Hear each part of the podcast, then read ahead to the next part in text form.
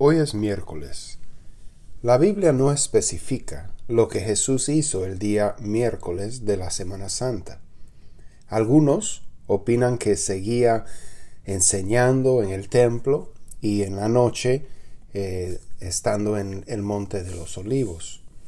Otros consideran que él pasó el día miércoles descansando en Betania con sus discípulos, recuperando fuerzas después de unos días muy cargados la primera parte de la semana y preparándose para lo que venía el resto de la semana.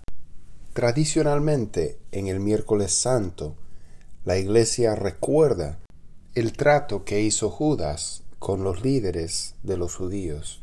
Mateo lo describe así en el capítulo 26 de su Evangelio.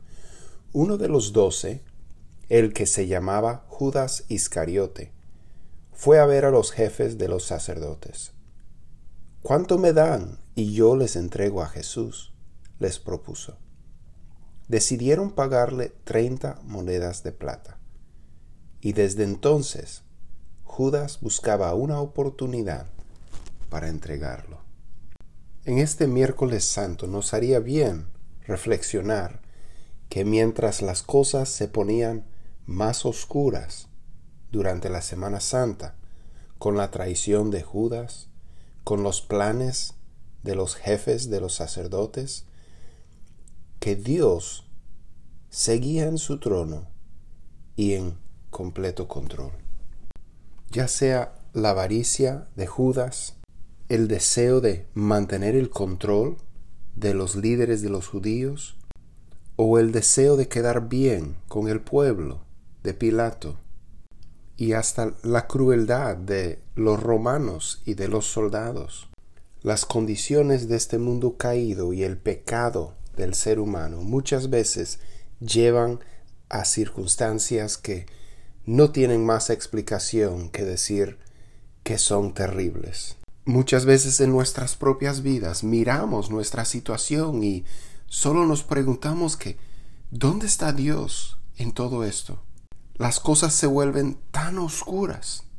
Pero en el mismo corazón del cristianismo es la verdad que, que en medio del mal Dios está obrando para bien. Dios permitió la traición de Judas, las falsas acusaciones de los jefes de los sacerdotes, la injusticia de la decisión de Pilato y la ejecución cruel en manos de los romanos. A través de todo ese mal, Dios estaba obrando para traer el mayor bien que ha surgido en la historia del mundo, la crucifixión y resurrección de Jesucristo por los pecadores. En medio de las tinieblas brotó y brilló la luz, y las tinieblas jamás la han podido apagar.